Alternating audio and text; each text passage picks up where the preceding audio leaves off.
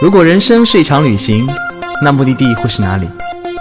你可以选择带着疑问留在原地，也可以有多远浪多远。本节目由全宇宙最会玩的稻草人旅行推出，我们有超奇葩的年龄限制，只做年轻人的小团队旅行，坚持路线原创，百分之八十五以上的队员来自于朋友推荐。关注微信号“稻草人旅行”，和我们一起出发，爱上这个世界。欢迎收听最新的一期有多远浪多远，我是道哥。我们今天这一期呢是非常意外的一期，为什么呢？因为以往每一期节目虽然我们没有呃大量的文字准备，也不会有什么 NG，但是每次起码有一个提纲。但是这一次我们连提纲都没有，为什么？因为我们这次嘉宾小宝跟小妖。我们在外面聊天的时候，突然间说到一个目的地，三个人都极度兴奋，因为道哥马上要在十月份去这里，他们正好也在去年的时候完美错过了，不，他们去了这里，但是他们两个完美错过了。我们今天聊的目的地就是加拿大。哇，加拿大！加拿大今年今年正好是建国一百五十周年，所以整个国家公园全部都免费哦。这也是道哥选择今年去加拿大的原因，金牛座上升了能省钱。其实还有个原因就是，加道哥今年九月份要去带美国的队，又是金牛座上升，因为带美国你看来回机票都省了嘛，对吧？飞个加拿大要便宜。道哥这一连串因为真的是特别的醉，就特别体现他金牛座的特质。嗯啊，其实道哥为什么喜欢加拿大，还有一个原因，曾经我在十一年前。在加拿大生活了半年时间，那个时候第一份工作还是一个非常光鲜亮丽的外企，那个是轮岗轮到蒙特利尔住了半年，所以对加东有一定了解。然后呢，又在二零一二年无意中成了加拿大旅游局的一个活动的形象的代言人啦。那道哥的形象还不至于形象代言人，但是那期成代言人帮他们做节目，去了一趟加西，在加拿大西部呢玩了玩玩了整整的三个多礼拜，而且那一期是整个旅游局出钱，住的全是五星。酒店，然后住的是那个坐的是头等舱、商务舱，哇！那次旅行就是人生巅峰，花了别人无数的钱，连咖啡都是别人付钱，都没花过钱。我不知道为什么 要来录这期节目，我是来自残的吗？所以第一次是因为在那边生活去了加东，第二次是因为旅游局出钱去了加西，然后这次自己做攻略发现加拿大怎么那么贵啊？对啊，加拿大超级贵的，就各个方面其实都特别贵。就一杯咖啡，我记得就要几十块人民币吧。然后那时候就是我在一个咖啡店前留恋了很久。难道中国的咖啡不是几十块人民币吗？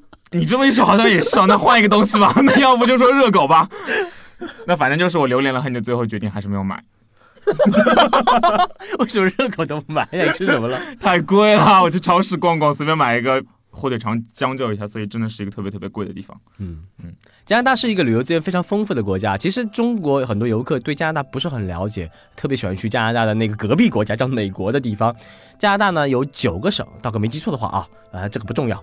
然后呢，由于纬度比较的靠北，所以几乎它所有大城市都比较建在跟美国交界的地方，比如说蒙特利尔啊、多伦多啊、温哥华呀。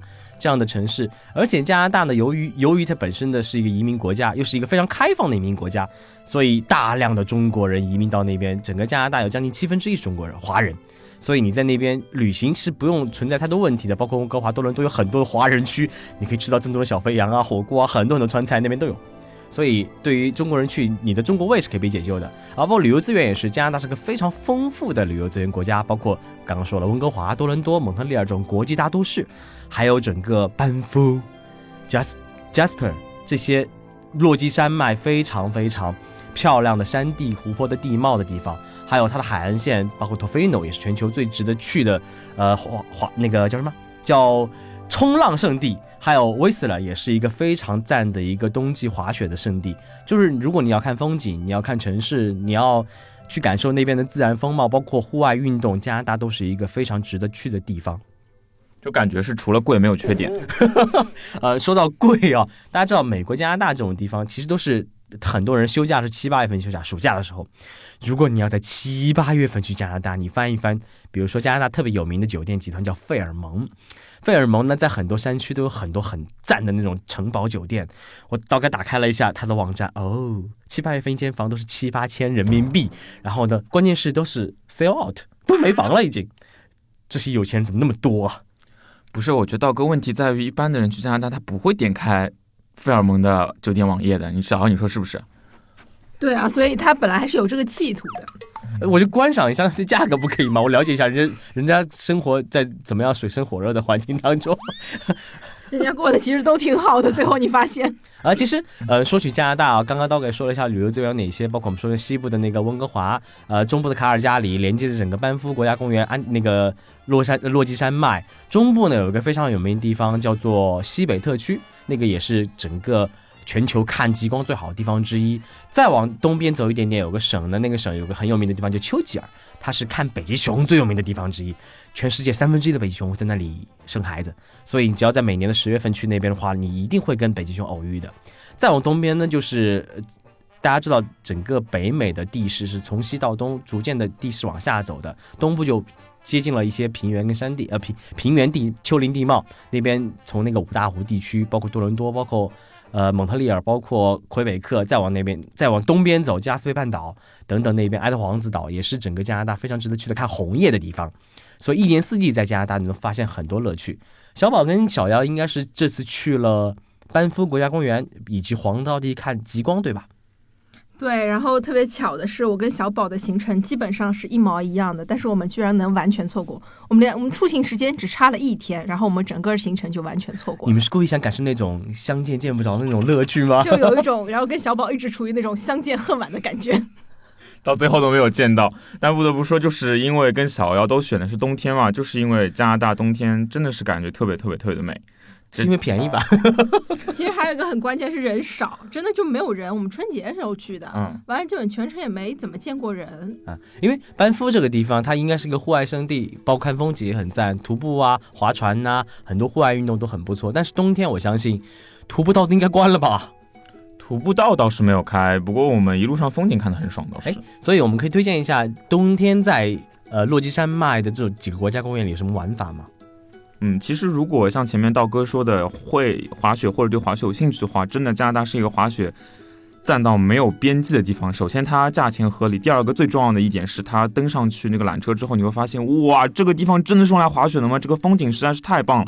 就有个地方叫做路易斯湖，然后它旁边就有一个滑雪场。当你沿着缆车上到滑雪场顶，你准备开始滑的时候，我就根本不想开始滑，因为那个风景实在是太美了。你远方看过去就是层层叠叠各种各样的雪山，然后在你目力所及之处，下面就是一个很大的湖泊，就是那个路易斯湖。然后在湖旁边有几个很安静的小镇子，然后你就会甚至能够因为空气质量实在是非常好，所以你甚至能够在山顶上面望见底下那些人来人往的人，甚至还有老奶奶推着车在那边。就慢慢悠悠的走，就感觉哇，这个地方简直就是仙境。我来这边到底是来干什么的？是来滑雪的吗？哦，好像是来滑雪的，然后再滑下去，就真的是特别特别棒。那如果不滑雪的话，其实最简单的方法就是开车，然后有一条公路一定不能错过，叫做冰原公路。是连接呃班夫到加斯珀的那条路对吧？对，然后我们开的时候，因为我看到书上面说这条路你一定一定不能错过，然后本着来了都来了的心态，我们就去开了。然后开的时候，就怎么说呢？作为一个也去过很多地方的人，我根本就没有办法放下手中的相机，因为我觉得每一秒都很值得拍。就是你开着开着，两边开始出现了一点点山，然后山上面还盖着雪，然后你前面就是一条大直道，就通向了整个山的深处，你就会觉得，就是鸡皮疙瘩起来，就是有一种看班夫电影节的感觉，就是哇，我要往大山深处开了，哇，这个地方怎么景色这么美？哇，这边又有个新的雪山出来了，哇，雪山不同角度看又不一样，然后哇，我们的路又开始沿着山往上盘了，然后旁边又出现了各种各样的小动物，开始稀稀嗦嗦，然后还有甚至有一些树上面挂着一个雪，那个冰晶也很漂亮，所以根本就是我觉得作为司机在这边是很难受的，就是你要专注于道路，你又不能看风景，然后你旁边小伙伴在那边，哇哇哇，好美好美好美，就这种感觉。小姚你是这样的吧？你也是开车自驾的对吧？其实并没有，我知道我们为什么会错过，因为我们没有自驾。当时我们去了三个人，完了其他两个人都不会开车，就我一个人。可是我又不想全程开车，我觉得我一定会挂的，以我的车技。所以我们还是很乖的选择了 shuttle bus。嗯，然后我就没有办法体会到你刚才那一些心情。但 shuttle bus 更好呀，你没有做司机，你应该可以更好的完整的欣赏风景。你知道我们坐 shuttle bus 的那一天，恰逢国内春节抢红包的日子。所以你们一直在地头抢红包，花了那么多钱飞去班夫，然后最美的一天你们抢红包，抢多少了？请问？关键是那一天因为网络实在是太差，断断续续，我们那么努力，我最后抢的红包好像也没有超过十块钱。这就叫做点了芝麻，不是捡了芝麻丢西瓜。嗯，那天我就非常的崩溃。但除了如果不会开车的话，其实你也可以在那边玩到很多很丰富的体验。刚才你说到那个路易斯湖，你们是因为你觉得风景太美了，不敢滑下来。那当时我是因为觉得路易斯湖太美，然后忍不住就把自己扒掉，然后拍了一些比较疯狂的照片。扒掉，扒掉。嗯嗯照片能私信传给一下到哥吗？不敢再往下说了，感觉这个台要被封了。好羡慕啊，好想跟小姚再去一次。就是在这种很优美的风景下，就真的很容易让大家释放自己的灵魂，然后又特别容易释放肉体。你们千万也不要问我谁帮我拍的照片，我自己也不记得了。这是你同行的是男生还是女生？嗯，这个不能说啊。哎，所以除了滑雪以外，冬季去班夫还有什么可以玩的吗？呃，我这边还有一些徒步的路线，其实嗯，冬天怎么徒步？在学校呃它爬吗？有对，它有一些冰川的一些徒步，呃，网上其实是有那个 tour 可以订的，它当地有很多 tour 可以订。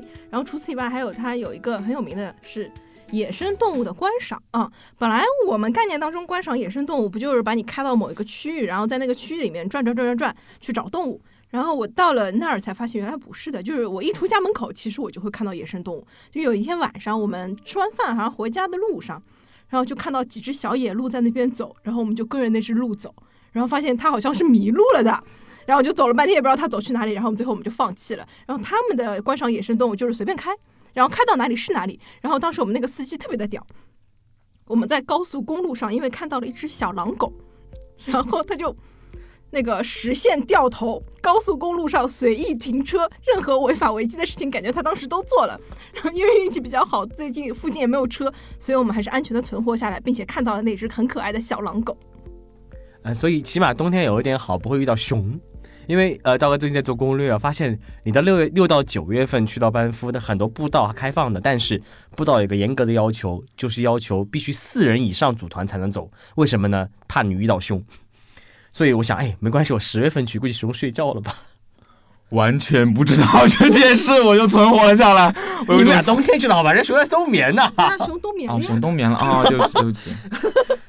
作为一个产品部的人，怎么那么没有常识啊？哎，不过没关系，我觉得我们道哥如果去的话，就算熊看到他，估计也是跟他打个招呼，觉得遇到了同类吧。好像这么一说非常有道理，就看了看道哥，然后再脑补了一下熊。道哥可是加拿大旅游局的形象代言人，好吗？就因为你很像他们的国宝。所以成为了形象代言人，我觉得特别的形象然。后国宝可是枫叶，好吧？嗯，除了动物之外，还有就是你们可呃大家可以穿上雪鞋去徒步，不知道大家有没有试过？就是有一种东西叫雪鞋，然后它其实长得很简单，就是在你鞋子外面套了一圈更大的鞋子，让你在雪地上面走起来更方便一点。然后就真的是可以踩在那些很松软的雪上走，就会觉得有种奇妙的感觉。而且比较棒的一点在于可以走到就是有雪的森林深处，然后有雪了之后，整个森林会变得特别不一样，就有点像是《权力的游戏》里面那种北方秘境的感觉，就感觉随时旁边会窜出来一个什么东西，但整个感觉就很幽静、很美好，就感觉自己好像化身成了美丽的精灵，就觉得自己颜值都提升了。对，然后其实那个带我们去的那个向导的向导他很套路，他准备好了加热好的那个麦芽糖，然后他在我们都很累的时候，把这个麦芽糖重新再热一遍，把它化成液体之后倒在了很干净的一片雪地上面，然后就瞬间倒上去，一瞬间就会开始凝固成那种胶胶状，像果冻一样。他再拿出一根自己准备好的小棒棒，然后把这个地上面这个已经凝成像果冻一样的麦芽糖卷一卷，然后就告诉我们说这个东西很好吃，是冰冻过的熔岩麦芽糖。然后我们就一吃发现，我靠，根本欲罢不能。然后我们迅速把它两罐都吃完了。可是当时难道你们没有发现它的颜色，因为是屎黄屎黄的，然后它又是以那种屎的形状凝结在地上，你们就没有想到一些什么吗？心大，那你们心真是挺大的。当时我看到那玩意儿，我就笑到根本停不下来。哎，不过呃，说到落基山脉，其实加拿大的落基山脉是整个加拿大大 IP。其实落基山从整个加拿大到美国，它沿途有很多很多的国家公园，包括我们刚刚说的班夫国家公园、贾斯珀国家公园，还有优鹤国家公园。其实往整个南部走，还有美国的冰川国家公园，包括美国还有个落基山国家公园。其实这条山脉给整个两个国家带来非常多的自然的呃旅游环旅游的资源，让很多人趋之若鹜去到这么一片美丽的土地。然后除了这个以外的话，我想这也是很多人选择加拿大旅行的最重要的目的地，那就是刚刚说的落基山脉。除此之外的话，加拿大还是全世界看极光最美的地方，包嗯最有名的那个地方就是西北特区的首府，叫做黄刀市 （Yellow 嗯 Yellow Knife）。对，它有个特别美妙的名字。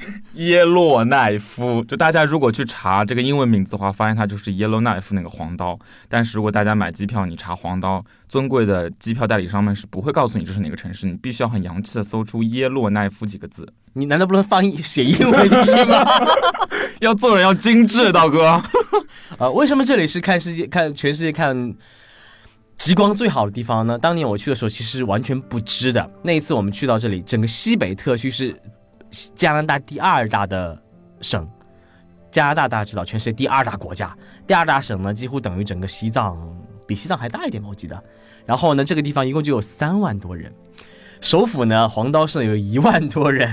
然后我记得那次我跟另外一个同朋友，我们两个作为形象代言人，嘿，去到那边的时候还上了他们当地的头版头条，证明这个地方很少发生各种新闻的。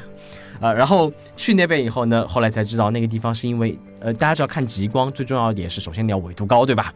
那个时候才能看到各种极爆的。第二呢，是因为必须要晴天，你阴天你看不见呀。黄刀的自然资源在于它一年有三百天晴天，所以你很容易在夜深人静的夜晚看到精灵在空中闪耀。所以当时我在黄刀那个公那个向导就跟我们说说，如果你在黄刀待三天的话，至少有两个晚上是能够看到的。然后果不其然，我们在那儿待了三天，真的有看到了，三天其实都看到了。哎，当时我去黄刀的时候，那个向导跟我讲一个特别好玩的事情，因为我在那边遇到日特别多日本人。哎，这个故事我应该讲过的，你有跟我讲过，在我跟你说我要去黄刀之前，呃 因为日当地人就说日本人特别喜欢来，我就问为什么，他说日本人相信，在极光下生产小 baby 是一个特别幸福的事情，能让小 baby 从小受到极光的照耀，能获得祈福。所以我那辆车，我选的是辆很小的车，他给我辆特别大的车，原来这个车有这样的功能，哎，我浪费了。哦，你还有一辆夜上夜晚可以住的车啊？嗯，没有，就是我那时候租车，然后在黄岛选的是经济型，对，因为并没有像道哥这样可以去时不时查看费尔蒙酒店的网页。我我们就很很忐忑的租辆经济型车，但是他给我们的时候是一辆长得很像路虎的福特的车，然后车很震的车了。很大，而且里面还有就是很贴心的座椅加热，还有什么局部加热，还有立体音响，我觉得哇好高级。然后刚才道哥你跟我这么一说，我突然觉得 make sense 了，就哟原来这个车是这样的打开方式，我一定是开错了车，那我下次我要再去一次黄岛。所以你是跟男生去还是跟女生去的呢？嗯，这个问题不告诉你。我看到了什么？啊，当时我在黄岛，因为我是找的当地的 tour，所以我们是开雪地摩托车进去的。然后，嗯，第一天开的时候呢，我我就很忐忑。然后那个向导问我，你你能开吗？我说我不能开。然后他就让一个男生带我开。然后第二天，我觉得我来都来了，我一定要试一下那个雪地摩托是怎么开的。完了，我就自告奋勇的坐在那个那个驾驶驾驶的座上，然后后面就载载了一个男生，然后。好不容易把那个车发动，那个东西其实特别难开。后来才发现，原来它真的很难开。然后好不容易把它发动了之后，开出去，然后大概没开三分钟，我就跑偏了。然后那个玩意儿完全不受我控制，就跑跑跑偏偏偏偏到一个贴警告牌的地方。我好不容易那个摁了刹车，然后把它给停了下来。然后后来那个向导发现我，诶，怎么一个人不见了？就跑偏跑这么远，然后嗡嗡开着他那辆小摩托开到我旁边来，然后把我骂了一顿。然后当时我记得特别清楚，他说。你连一辆雪地摩托车都控制不住，你要怎么去控制一个男人呢？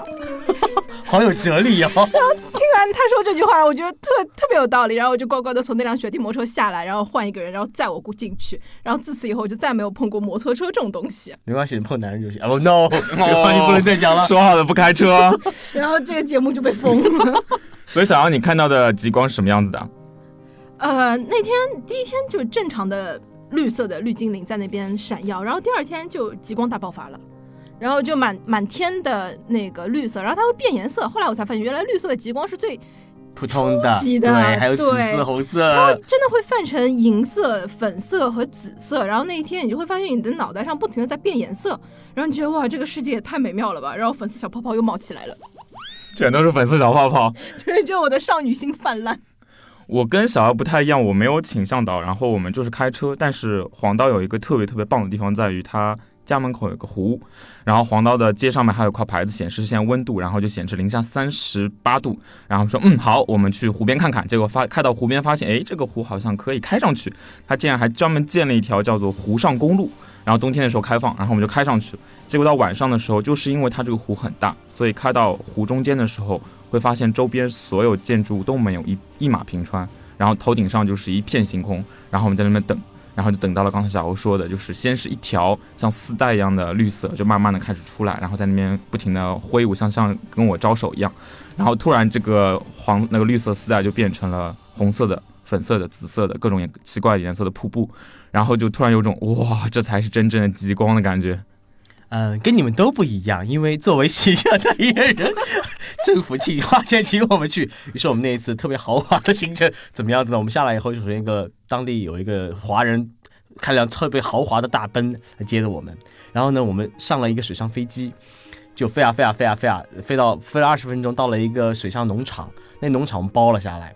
那农场呢有两辆坦克，可以水陆两用。我们每天白天没事就在水上开坦克，打那种散弹枪，逗狗。晚上就躺在湖边的那种豪华小木屋里面等着，哇，极光闪耀满天。而且我那次去正好还不是冬天，是八月份去的，那个时候刚好十二点钟会天黑，所以你要看到极光，你只能等十二点到两点钟天完全黑的时候。我运气很好，第一天晚上就是整个极光满天。然后那次人生第一次看到极光，特别爽。而且关键是夏天哦，可以穿短袖哦。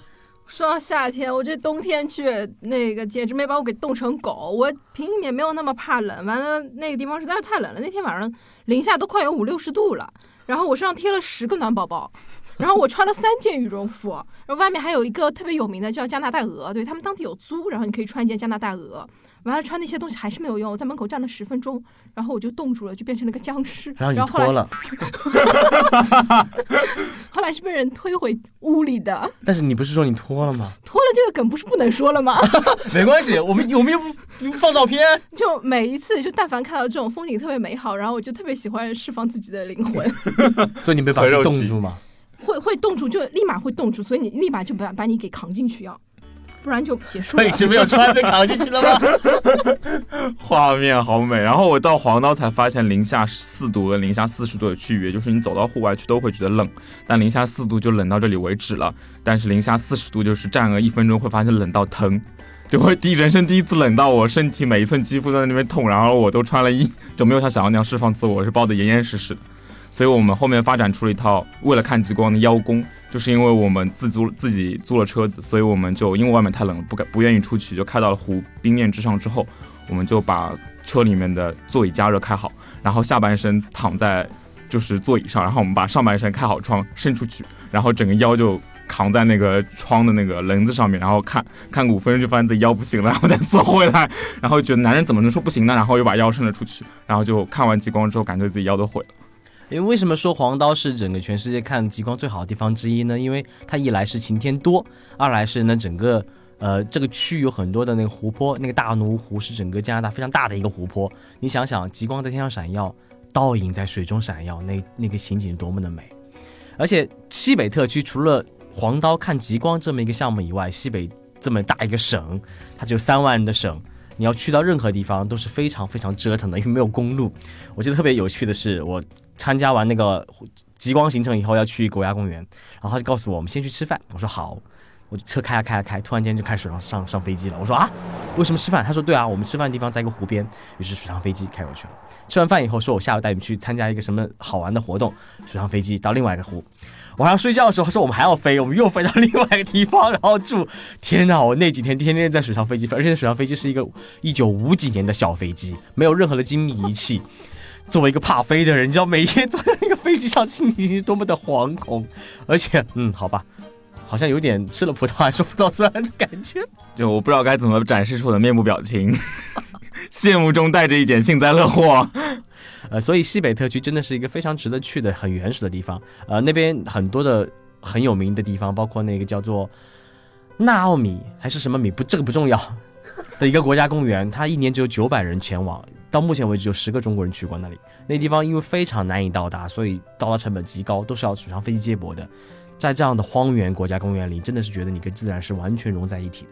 你是自然中非常渺小的一瞬间，但你在自然当中，你会感受到大自然的那种无限魅力。在你眼前展开，非常的震撼。我要再安利一把经济型旅客们的正确玩法。黄道是这样的，当你们冬天去的时候，大家会发现这是一片雪白的世界，因为实在太冷了。妈呀，这是零下四十度，这是一个很暖和的地方。所以开出去之后，只要脱离城市，你就会发现身边的一切，它只有两个颜色，就是黑色和白色。就是因为能一切能够被雪盖住的，全都是白色，哪怕是天空，因为我们去的时候。白天正好是阴天，晚上正好是晴天，哎，就是这么巧。然后除了阴天白色上面的白云之外，路边也都是白色的雪，然后只有地上面偶尔有被铲雪车铲过的路面是黑的，所以感觉走像走进了一幅水墨画一样。而且因为黄刀实在是这个西北特区人实在太少，所以它的路是有尽头的，就并不能一直开下去。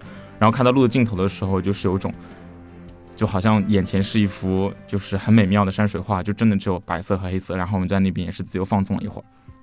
所以说到加拿大呢，我刚刚也分享过，夏天是它旅游最好的时候。但是呢，你可以完全尝试一下不同的时间去到这里，比如说冬天，冬天你可以去到整个班夫，看到被白雪覆盖的落基山脉；你也可以去到温哥华岛上的 Tofino，这里有整个大西洋最狂，啊这太平洋最狂野的海浪，在那边冬天看风浪是非常有趣的一个体验。你也可以去到惠斯勒去滑雪，你也可以去到黄涛看极光，你也可以去到。东部的魁北克城，然后去那边感受那边的冰雪节，也可以在那边的，嗯，住上一晚用冰盖的酒店。整个加拿大真的是一个非常非常去值得去多次的地方。首先，你要赚到足够的钱。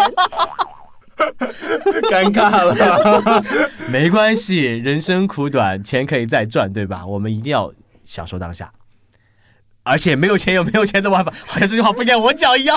我我来再说一遍，没有钱有没有钱的玩法。我大概今天十月就自己花钱去的，所以没有钱真的有没有钱的玩法。十月结束回来以后，跟大家分享分享丘吉尔看北极熊的故事。这次正好道哥要去看北极熊，然后道哥你在做攻略的时候，好像一直在吐槽就是丘吉尔的物价。啊，呃，不说这个地方了。作为一个看北极熊的世界圣地，飞往那里只有一种飞法，叫做温尼伯的一个小城飞。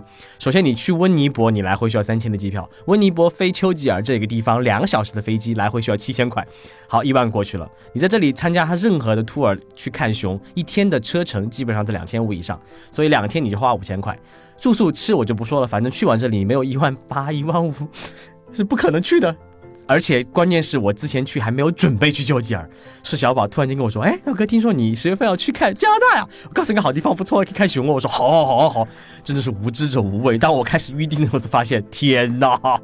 所以大家听明白谁是工作室的安利达人了吧？我只负责安利，不负责买票啊！就我看眼眼睁睁的看着道哥看着那么贵的。就是价格还点下来确认的按钮之后，我心里面其实是酸的，因为我本来想跟他说，你看到这么贵的价格，你应该也像我一样没有点下去，但他点了下去，我觉得这就是差别。呵呵，哎，加拿大真的是一个，真的是刚才聊一聊就感觉浑身激动的地方。对，就是特别美妙的一个回忆。其实，好，再次感谢小宝跟小妖来分享我们这一期的突然冒出来的目的地加拿大，然后我们下期再见，拜拜，拜拜。